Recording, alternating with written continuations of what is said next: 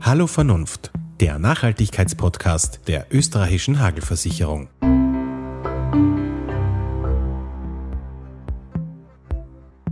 Was sind die Schattenseiten der Digitalisierung? Wie werden wir in Zukunft mit Krisen wie der aktuellen umgehen und kann man Begabung lernen? Darüber und über andere Themen spreche ich heute mit meinem Gast, Universitätsprofessor Dr. Markus Hengstschläger. Herzlich willkommen. Hallo. Aufgrund der aktuellen Situation, Sie hören es wahrscheinlich schon, führen wir unser Gespräch heute nicht persönlich, sondern virtuell. Das sollte aber höchstens der Tonqualität schaden und nicht dem Inhalt, äh, wie ich annehme. Herr Professor Hengstschläger, wir gehen gleich in Medias Res. Sie sind Genetiker, Sie sind ein gefragter Redner bei Live-Diskussionen im Radio und im Fernsehen und Sie sind Bestseller-Autor. Eines Ihrer bekanntesten Bücher ist Die Durchschnittsfalle. Außerdem bekleiden Sie wichtige Ämter, so zum Beispiel sind Sie stellvertretender Vorsitzender der Bioethikkommission im Bundeskanzleramt. Ich möchte von Ihnen aber gerne wissen, wer ist Markus Hengstschläger? Wie würden Sie sich selbst beschreiben? Ich bin ähm, von der Ausbildung her ein Genetiker. Ich habe Biologie, Genetik studiert und bin jetzt der Vorstand des Instituts für medizinische Genetik an der Medizinischen Universität Wien, wo wir im Wesentlichen vier Dinge tun, forschen, lehren, Patienten betreuen, wenn es um genetische Diagnostik geht und sozusagen der vierte, die vierte Mission ist natürlich die Interaktion mit der Bevölkerung, Aufgaben übernehmen, Beiratsaufgaben übernehmen, Beratungsaufgaben übernehmen, Öffentlichkeitsarbeit und vieles mehr. Sie wissen ja, unser Podcast heißt Hallo Vernunft. Es geht um das Thema Nachhaltigkeit. Und da möchte ich zu Beginn gerne auch von Ihnen wissen, was bedeutet Nachhaltigkeit für Sie persönlich? Nachhaltigkeit ist für mich äh, in Wirklichkeit ein Ausdruck für das, was ich äh, in meinem ganz aktuellen Buch die Lösungsbegabung gerne Gegenwartskompetenz nenne. Also Gegenwartskompetenz heißt, heute so zu handeln, dass der Blick in die Zukunft dabei auch gewahrt bleibt und gleichzeitig von der permanent sich verändernden Zukunft auch laufend lernen zu können. Über Ihr Buch Die Lösungsbegabung sprechen wir später gleich nochmal. Ähm, in diesem Buch zitieren Sie nämlich auch den deutschen Philosophen Immanuel Kant, der damals gesagt hat, ich kann, weil ich will, was ich muss. Was müssen wir denn Ihrer Meinung nach können und vor allem wollen in Zukunft beim Thema Nachhaltigkeit? Nun, es ist ganz klar, dass es da im Wesentlichen darum geht, den Menschen klar zu machen, dass jeder Beitrag zählt. Und äh, da gibt es keine Alternative dazu. Ähm, und das betrifft eigentlich sowohl jetzt die kleinen Probleme, privaten Probleme, die es zu lösen gibt, wie auch große. Ob das jetzt eben aktuell eine Pandemie ist, ob das eine, ein Klimawandel ist, ob das die Frage von Terrorismus, Rassismus, Populismus ist, eine Flüchtlingskrise, was auch immer jeder Beitrag zählt. Und was uns ja diese Pandemie aus meiner Sicht ganz gut zeigt, ist ja, natürlich braucht es für Lösungen einen kollektiven Lösungsprozess, wo große Lösungen angestrebt werden müssen, politische Entscheidungen, Impfstoffe, was auch immer. Aber Abstand halten und ähm, einkaufen gehen für die Menschen der vulnerablen Gruppe im Mund-Nasenschutz tragen, sind kleine Beiträge, die aber zum gesamten kollektiven Lösungsprozess auch sehr, sehr gut beitragen. Das heißt, also um es in einem Punkt zu sagen, der Beitrag zählt und jeder Beitrag zählt. Zum Beitrag, zum persönlichen Beitrag und vor allem zum Lösungsansatz, den, von dem wir alle betroffen sind und der uns alle auch sehr fordert, spreche ich später gerne noch weiter mit Ihnen. Ich möchte zuerst noch äh, auf Ihr anderes Buch eingehen, nämlich äh, Digitaler Wandel und Ethik. Da drinnen schreiben Sie über die Digitalisierung und dass der technologische Fortschritt nicht nur Chancen, sondern auch Risiken birgt. Ähm, was genau meinen Sie damit? Also dieses Buch habe ich als Herausgeber sozusagen betreut. Da habe ich ja sozusagen eine Sammlung äh, mit dem Rat für Forschung und Technologieentwicklung, äh, bei dem ich ja zehn Jahre Mitglied war, eine Sammlung von vielen Autorinnen und Autoren zu diesem Thema zusammengestellt. Äh, meine persönliche Meinung ist, dass ähm, die, der digitale Wandel, die digitale Transformation eine enorme Chance ist, mit all ihren Facetten, die da reichen, von Internet of Things, Big Data, Predictive Analytics, künstliche Intelligenz und alles, was uns da einfällt. Äh, und dass zwei wesentliche Aspekte eigentlich, ähm, ich sage einmal, Ermöglicher dieses Wandels im Sinne äh, eines digitalen Humanismus sind, nämlich dass der Mensch im Mittelpunkt dabei bleibt. Und das eine ist die digitale Bildung, Da geht es äh, natürlich darum, dass es eine gewisse Grundkenntnis braucht, wahrscheinlich, weil es kaum noch Berufe in Zukunft geben wird, die nicht Schnittstellen mit diesem Wandel auf verschiedensten Ebenen haben. Also es braucht eine bestimmte Grundausbildung äh, in, IT und in Coding und was auch immer. Aber beim digitalen Bildung geht es genauso um Themen wie Datenschutz, es geht genauso um die Souveränität im Netz, es geht zu wissen, was mit meinen Daten im Netz passiert, wie ich da umgehe, es geht um viele, viele Aspekte. Äh, und der zweite, die zweite sozusagen wichtige Komponente, die diese Transformation begleitet, ist digitale Ethik. Digitale Ethik ist einfach zu wissen, welche Themen hier wichtig sind, auf die man auch achten muss, damit der Mensch dabei im Mittelpunkt bleibt. Und da gibt es viele, viele Dinge, die man ansprechen kann. Äh, wieder der Datenschutz, aber natürlich auch solche Themen eben, dass man sagt, man weiß am Ende des Tages, was wirklich mit seinen Daten passiert, mit dem Fußabdruck, den man im Netz hinterlässt, ähm, Themen wie äh, Monopole, Zugang von Daten, äh, wichtige Daten, die wir in der Forschung brauchen, auf der anderen Seite aber natürlich die Privatsphäre schützen und und und diese, diese, die, diese Gratwanderung, die notwendig ist, glaube ich, um, und davon bin ich ja sehr überzeugt, diese Transformation auch wirklich ihren Nutzen, den sie ja ganz ohne Zweifel hat, dann auch wirklich umzusetzen oder den zu ermöglichen. Sie haben es gerade angesprochen, das Sammeln von Daten löst bei vielen von uns auch so eine, eine Angst aus, eine Angst, Dinge von sich preiszugeben. Jetzt hat man aber zum Beispiel auch beim Terroranschlag in Wien gesehen, dass man vielleicht hier auch hätte schon im Vorhinein anders agieren können, wenn gewisse Daten frei zugänglich gewesen wäre zur Kriminalitätsbekämpfung zum Beispiel oder wie Sie sagen auch Gesundheitsdaten für die Forschung. Glauben Sie, dass wir da in Zukunft ähm, noch liberaler werden müssen und noch ähm, offener unsere Daten natürlich mit den vorhandenen und notwendigen Datenschutzmaßnahmen ähm, preisgeben müssen?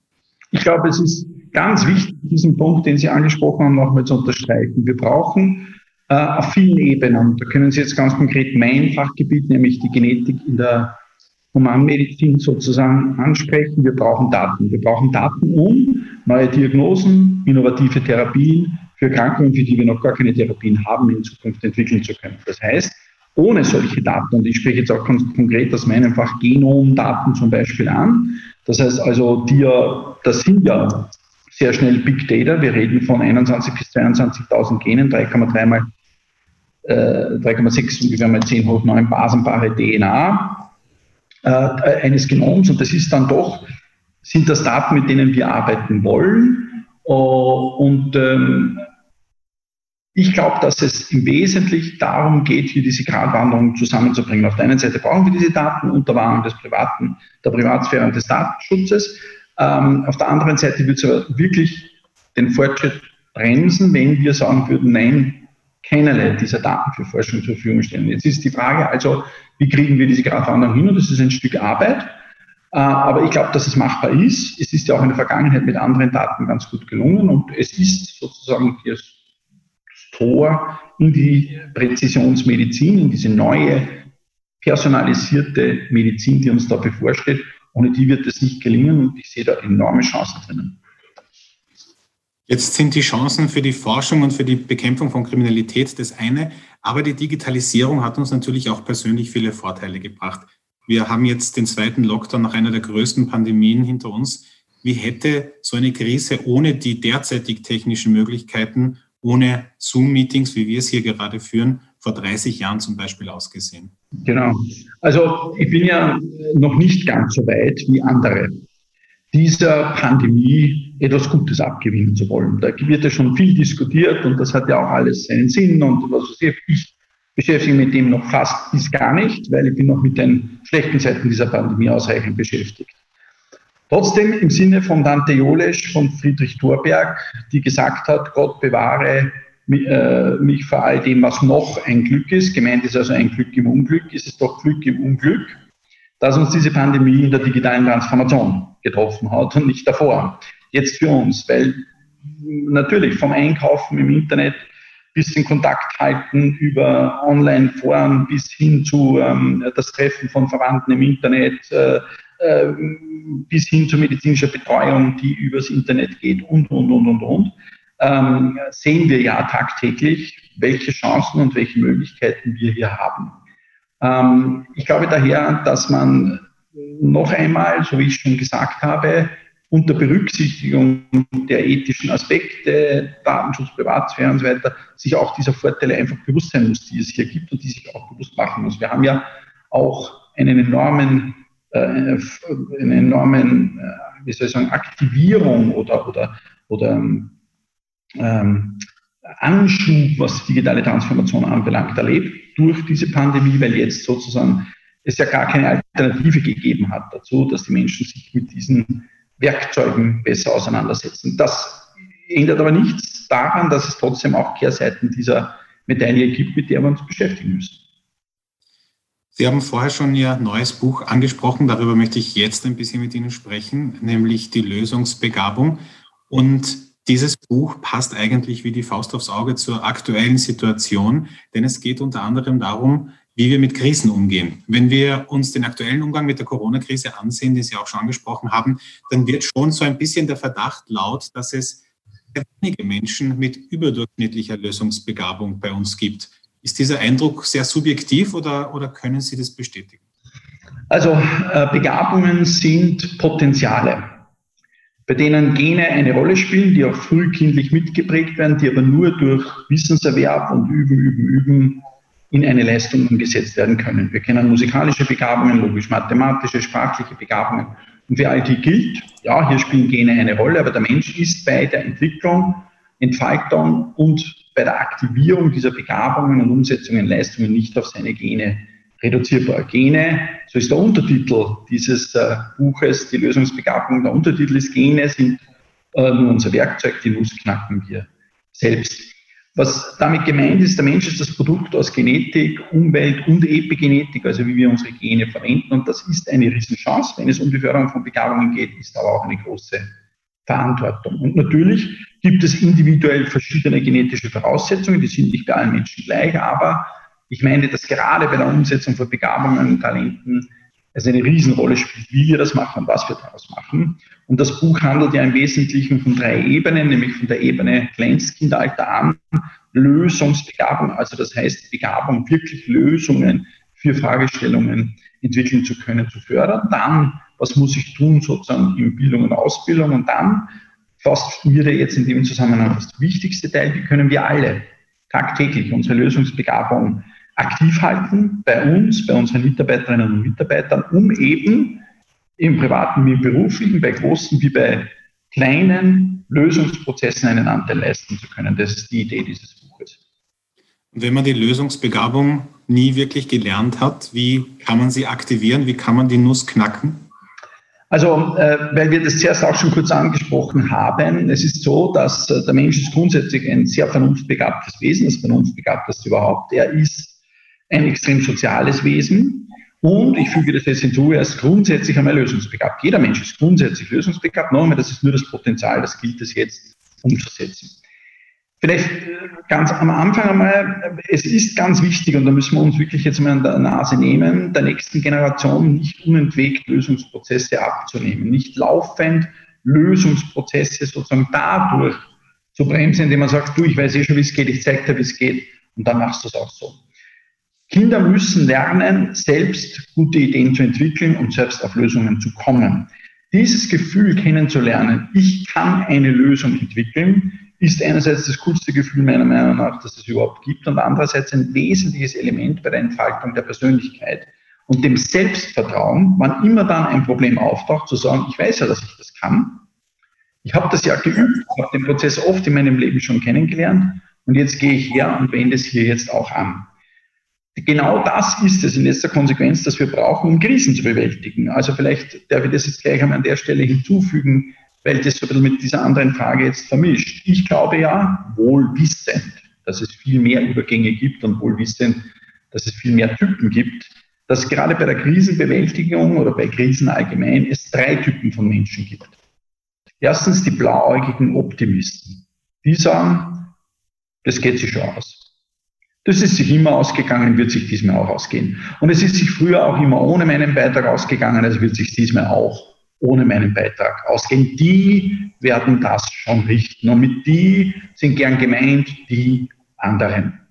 Wenn man jetzt die Pandemie anschaut, Politik, die Wissenschaft, oder? Ist jetzt einmal gefordert, die sollen sich jetzt was einfallen lassen. Wir haben sogar den Trend aus dem Silicon Valley jetzt in den letzten Jahren erlebt, dass man sagt, die Wissenschaft, also die Konvergenz aus Gentechnologie mit künstlicher Intelligenz wird den Homo sapiens, den es jetzt seit 300.000 Jahren auf dem Planeten Erde gibt, in Richtung Homo Deus transformieren. Ein Homo Deus, der unsterblich wird, nie mehr krank wird, immer glücklich ist und für jedes Problem eine Lösung aus dem Ärmel schüttelt. Also wenn ich in dem Punkt etwas klar mache, in dem Buch etwas klar mache, dann ist das eben dieser Punkt, da steht wissenschaftlich überhaupt nicht vor der Tür. Wir müssen selbst dranbleiben. Die Wissenschaft kann und will die Menschen nicht vor der Eigenverantwortung sich gegenüber und dem Planeten Erde gegenüber entheben. Wir müssen uns aus dieser Mitmachkrise einbringen, aus dieser Mitmachkrise herausbewegen und einbringen. Die zweite Gruppe sind die eingefleischten Pessimisten, die sagen, es geht sich nicht aus. Und wenn es sich diesmal noch einmal ausgeht, das nächste Mal geht es sich ganz bestimmt nicht aus. Und mein Beitrag ändert da jetzt sowieso nichts mehr. Diese eingefleischten Pessimisten bringen sich auch nicht ein, verbleiben auch in einer Mitmachkrise und wissen auch meistens ganz schnell, das ist eine These, die sie dann immer vertreten, warum das so alles gekommen ist, weil der Mensch nun einmal im Grunde schlecht ist. Es ist das Produkt von Survival of the Fittest, der Evolution, dass nur der stärkste, xenophobste, machtgierigste, egoistischste sich durchgesetzt hat und das haben wir jetzt davon. Ich als Biologe möchte da gerne etwas klarstellen, der Mensch ist nicht im Grunde schlecht. Er ist aber auch nicht im Grunde gut, sondern er ist, wie bereits gesagt, die Wechselwirkung aus Genetik, Umwelt, Epigenetik, heißt, wir haben da sehr viel selbst in der Hand. Der Großvater erzählt seinem Enkelkind, in jedem von uns leben zwei Wölfe. Ein guter, vernunftorientierter, lösungsorientierter Sozialer und ein böser Wolf. Ja, machtgierig und äh, egoistisch. Und das Enkelkind sagt, Opa, wer wird gewinnen? Der Opa sagt, der, den du fütterst. Und jetzt kommen wir zur dritten Gruppe und so meistern wir Krisen. Das ist das Wesentliche. Wir müssen uns alle bewusst sein, dass es um den Beitrag geht. Und das ist die Gruppe der Ermöglicher, auch gerne in der Literatur Possibilisten genannt, die sagen, einfach wird es nicht. Schließlich sind wir in einer Krise. Einfach wird das nicht, aber einfach war es überhaupt noch nie. Was haben wir in den letzten Jahrhunderten zum Beispiel nicht alles auf diesem Planeten Erde erreicht? Gesundheit, Gerechtigkeit, Bildung, Viele, viele Parameter sind so viel wesentlich besser geworden. Ja, es gibt noch viel Luft nach oben, es hungern noch viele hundert Millionen Menschen auf diesem Planeten. Es gibt immer noch viel zu viel Terrorismus gerade wieder äh, gesehen. Es gibt Rassismus, es gibt einen Klimawandel, es gibt jetzt eine Pandemie, wir haben eine Flüchtlingsthematik. Ja, wir müssen uns einbringen. Aber wir sehen, dass Beiträge etwas ändern, ob das jetzt die Beiträge im Einzelnen sind, ob sie im Kollektiv sind und diese Ermöglicher sagen, wenn ich einen Beitrag leiste, dann kann ich zur Lösung einer Krise beitragen. Und das ist das Konzept, auf das ich baue. Und die halte ich für lösungsbegabt. Sie haben jetzt immer wieder die Mitmachkrise angesprochen. Das ist auch in Ihrem Buch ein großes Thema. Aber auch das Thema Angst. Wie sehr beeinflusst denn die Angst unsere Lösungsbegabung und wie sehr steht sie uns manchmal im Weg? Also da gibt es ein, ein Gefühl, das ich gerne ein bisschen korrigieren würde, nämlich das Gefühl, wenn man neue Lösungen entwickeln will, wenn man innovativ sein will, wenn man äh, Neuland betreten will und, und Geistesblitze umsetzen will, dann braucht man Mut. Und dann muss man sich seiner Angst entledigen. Das sehe ich nicht so. Ich halte Angst evolutionsbiologisch für ein enorm wichtiges Gefühl. Angst führt dazu, Angstzustände, Furcht führen dazu, dass der Mensch konzentriert, fokussiert und schnell reagieren kann. Der physiologische Haushalt, der Hormonhaushalt verändert sich so, dass der Mensch auf Bedrohungen schnell Fight-or-Flight-Entscheidungen fällen kann. Und das hat den Homo sapiens in seinen 300.000 Jahren auf diesem Planeten das Überleben gesichert. Es ist wahr, dass viele dieser Angstgefühle heute ihre Bedeutung in unserer Gesellschaft so verloren haben. Aber Angst zu haben bedeutet auch, Abwägungsprozesse aufrechtzuerhalten. Den Mut ohne Angst rutscht sehr schnell in Richtung Dummheit. Das heißt, es geht jetzt nicht darum, mutig zu sein und völlig angstfrei zu sein, sondern das richtige Verhältnis dieser beiden Gefühle, dieser beiden Zustände sozusagen herzustellen, um lösungsbegabt zu bleiben.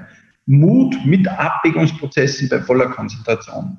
Was uns aber entgegensteht oder der Lösungsbegabung entgegensteht, ist natürlich, wenn es zu viel Angst ist, weil zu viel Angst lähmt uns. Und schon wieder dieses Thema dieses Gleichgewichts. Und außerdem gibt es Dinge, die dem, und, in dem Buch habe ich ganz viele Beispiele diskutiert, wie man eben seine Lösungsbegabung aktivieren kann, am Blühen halten kann.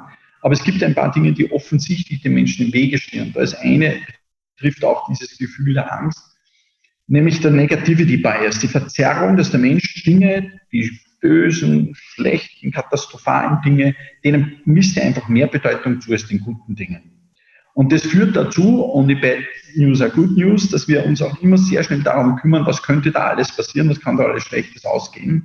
Und das ist nicht unbedingt der beste Ratgeber, wenn es darum geht, Neuland zu betreten. Genauso wenig wie auch Availability Bias zum Beispiel. Also wenn der Mensch wenn man sagt, das ist sehr selten, eins in 100.000, aber es sagt jemand drauf, ja, aber ich kenne da einen, dann entsteht sehr oft das Gefühl, da wo man ein Beispiel kennt, da wo man selbst etwas erlebt hat in dem Zusammenhang, das muss wahrscheinlicher sein als alles andere, ist es aber wegen dem nicht. Und in Zeiten der Digitalisierung, wo man im Internet für alles ein Beispiel findet, muss man besonders davor warnen, dass man sich dadurch nicht verzerren lässt in seinen Überlegungen, wenn es um Lösungen geht.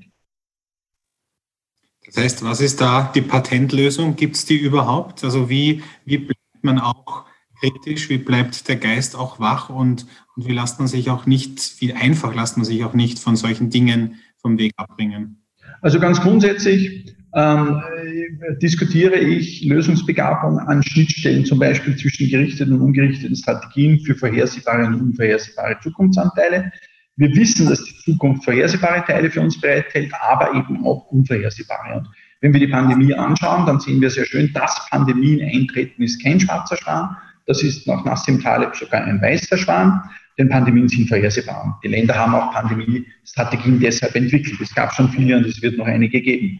Aber welcher Erreger wann und in welchem Ausmaß die Menschheit heimsucht, das kann man nicht voraussagen. Und schon hat man diese Dialektik zwischen Vorhersehbarkeit und Unvorhersehbarkeit. Und ich finde, wenn man lösungsbegabt durchs Leben gehen will, dann muss man sich mit beiden Aspekten beschäftigen. Für das eine fokussierte Strategien, wenn es um Unternehmen geht, Cash-Cow, seine Arbeit erledigen, das Management betreiben, sich mit den Zahlen, mit den Bilanzen, Budget auseinandersetzen und, und, und. Und aber zusätzlich Leadership, Unvorhersehbarkeit mit berücksichtigen, innovativ bleiben, neue Wege ausprobieren und so weiter nicht nur das eine, denn wenn man sein ganzes Leben lang nur die Vorhersehbarkeit bedient, kann es leicht sein, dass man disruptiv von Innovationen überholt wird. Auf der anderen Seite, aber wenn man nur riskiert, kann einem oft einmal Kraft und Geld ausgehen auf dem Weg dorthin, wenn man sozusagen Pech hat und äh, das nicht aufgeht. Und daher halte ich die Kombination von diesen beiden Dingen für ein die Lösungsbegabung förderndes Konzept. Aber es gibt viele andere Konzepte. Ähm, eines vielleicht, das ich auch noch sagen will, ist, äh, damit aber nochmal, es sind in meinem Buch ganz viele beschrieben, aber eines, was mir gerade in dem Zusammenhang einfällt, dafür muss man in Bewegung bleiben, in Bewegung zwischen diesen Welten der, der Vorhersehbarkeit und Unvorhersehbarkeit. Und das in Bewegung setzen und in Bewegung bleiben, auch zusammen, im Zusammenhang mit Krisen, führt dazu, dass man natürlich wahrscheinlicher dann in Richtung seiner Lösungen geht, aber auch Lösungen finden kann, die man nie gesucht hat. Die Wissenschaft nennt das Serendipität. Serendipität steht dafür, dass wer in Bewegung ist, wer achtsam ist, wer sich sozusagen auch immer wieder gerne etwas Neues beibringen lässt, kann Dinge finden, die er oder sie nie gesucht hat. Amerika, Teflon, Röntgenstrahlen, Penicillin sind Entdeckungen, die nie gesucht worden sind.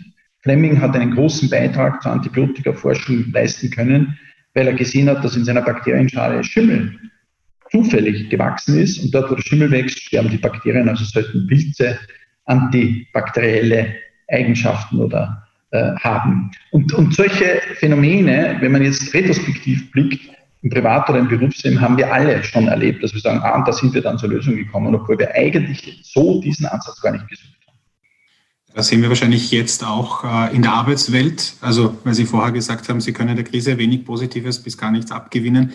Aber wahrscheinlich haben jetzt auch viele Firmen einen Umdenkprozess eingeleitet, die vorher sich nicht vorstellen konnten, dass Meetings auch online stattfinden können, dass Mitarbeiter auch zu Hause im Homeoffice leistungsfähig und produktiv sind. Also vielleicht ist das auch so etwas Unvorhersehbares, das zu einem Umdenkprozess führt. Ich glaube, dass ähm, Sie, also zum einen, ich kann dem noch nichts Positives abgewinnen, man wird es dann später überlegen, aber zurzeit beschäftige ich mich damit noch nicht. Und zum anderen, Sie sprechen schon wieder ein Instrument an, das ich in meinem Buch auch in einem eigenen Kapitel bearbeite, nämlich Schnittstellen bilden zwischen Menschen. Jetzt werden Sie sagen, okay, gut, aber es ist ein ganz bekannter Effekt, der nach, den Medi nach der Familie der Medici benannt ist. Die Medici waren in Florenz eine, eine sehr reiche, innovative Unternehmerfamilie, die aber auch als Mäzene Schnittstellen zwischen Kunst und Kultur und Wirtschaft, zwischen Handwerk und Politik geschaffen haben. Man weiß heute, dass an diesen Schnittstellen von Menschen mit verschiedenen Wissenshintergründen, mit verschiedenen kulturellen Hintergründen, aus verschiedenen Fachdisziplinen Kreativität, Inspirationen, Geistesblitze viel eher und häufiger eintreten, als wenn da diese Schnittstellen nicht gewährleistet sind. Wir leben aktuell durch die Pandemie gezwungen in einer Art neuen Biedermeier, wo diese Schnittstellen einen andere, äh, anderen Mechanismus folgen, nämlich dem Internetmechanismus folgen. Wir müssen uns ernsthaft fragen, ob denn das, was die Medici gemacht haben, um die Renaissance zu beflügeln, also zu fördern, ja, nicht auch etwas ist, was hohe Qualität von Schnittstellen braucht und ob die gleiche Qualität von Schnittstellen im Internet ähm, erreichbar ist, wie es die Qualität ist, wenn man zusammensitzt, diskutiert und auch neben dem Thema diskutiert und das aus verschiedenen Fachdisziplinen. Herr Professor Hengststeger, wir sind schon fast wieder am Ende. Ich könnte Ihnen noch stundenlang zuhören und so geht es wahrscheinlich äh, allen unseren Hörerinnen und Hörern, die unseren Podcast hören. Ich würde zum Schluss gerne noch einen kurzen Wordrap mit Ihnen machen. Das mache ich mit all meinen Gästen. Ich sage Ihnen immer ein Wort und Sie sagen mir kurz, was Ihnen dazu einfällt. Erfolg. Erfolg ist für mich ähm, einerseits das Werk, das äh, Bestand hat, aber auch am Werk sein. Das heißt auch erfolgreich am Werk sein ist Erfolg. Begabung. Begabung ist ein Potenzial, das sind Potenziale, die es zu fördern gilt. Bücher. Für mich Überleben ist wichtig. Nachhaltigkeit. Gegenwartskompetenz mit dem Blick in die Zukunft. Der Klimawandel. Ein Thema, für das wir eigentlich schon gute Lösungen hätten, wo es ähm, definitiv an der Umsetzung noch mangelt. Bodenverbrauch. Ein Thema, das wir mit höchster Achtsamkeit angehen müssen, um eben nachhaltig in die Zukunft blicken zu können. Social Media ein Thema, mit dem ich sehr, sehr sparsam umgehe. Big Data? Für mich als Genetiker sind Daten für die Wissenschaft auch in großen Mengen Daten im Zusammenhang mit genetischen Daten und dann äh, weiteren anderen medizinischen Daten unverzichtbar. Die Gene? Sind nur Bleistift und Papier, die Geschichte schreibt jeder selbst. Die Corona-Krise? Ist hoffentlich in der Form bald vorbei. Und Kinder sind für mich das Coolste, lässigste, lustigste, von dem man lernen kann. Ein Buch haben Sie auch den Kindern gewidmet, nämlich die Durchschnittsfalle. Auch sehr interessant für alle Hörerinnen und Hörer, die das noch nicht gelesen haben. Herr Professor Hengstschläger, ich bedanke mich für Ihre Zeit und für das wirklich spannende Interview. Bleiben Sie gesund und alles Gute. Ich sage herzlichen Dank. Das war Hallo Vernunft, der Nachhaltigkeitspodcast der österreichischen Hagelversicherung.